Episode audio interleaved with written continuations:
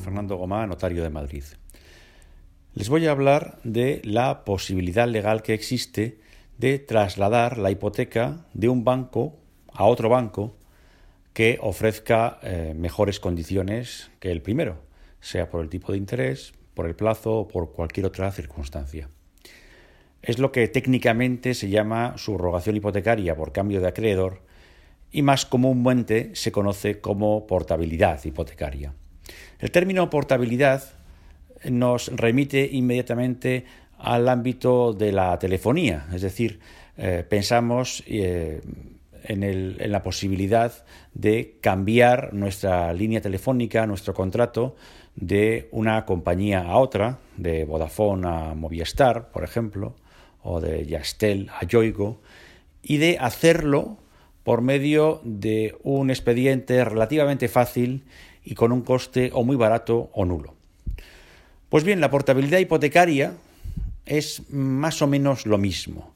Es decir, ahora, tras la ley eh, de crédito inmobiliario del año 2019, es posible trasladar nuestra hipoteca del banco en el que la tengamos a otro banco que nos ofrezca mejores condiciones y hacerlo de una manera bastante sencilla y con un coste eh, muy económico. El eh, procedimiento es el siguiente.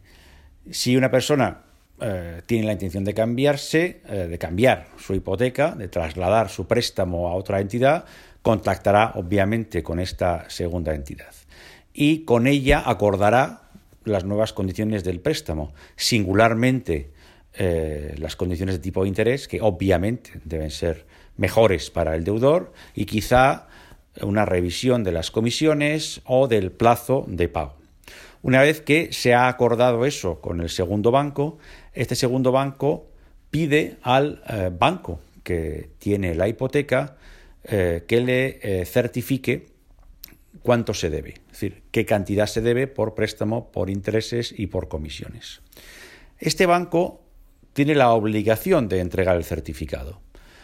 Insisto en que tiene la obligación, puesto que en determinadas ocasiones se observa que este banco o los bancos tienen alguna reticencia a dar el certificado en plazo. Hay que insistir al banco en que no es optativo el dar eh, este certificado, el dar esta información, es eh, obligatorio.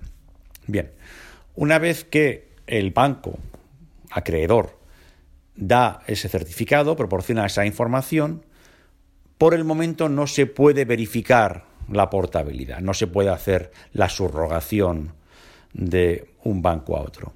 Y ello es porque la ley establece un plazo de 15 días durante el cual el deudor eh, puede, si quiere, analizar si le interesa quedarse en su banco, si es que este banco, el que tiene ahora, le hace una eh, oferta mejor que el segundo banco.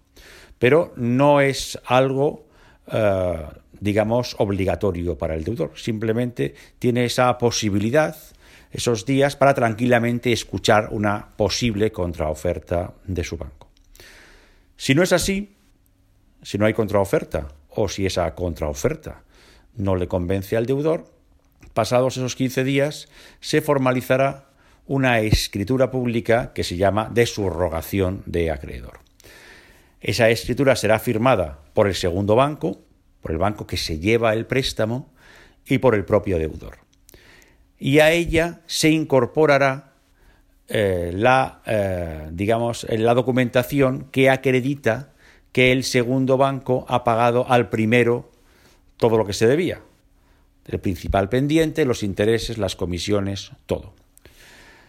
Y por tanto, que ahora se convierte en nuevo acreedor. En esa escritura pública eh, también se pactarán las nuevas condiciones, singularmente la rebaja del tipo de interés, quizá también la modificación de las comisiones o el aumento o retoque del plazo de pago eh, que corresponda de acuerdo con lo hablado entre el deudor y el segundo banco.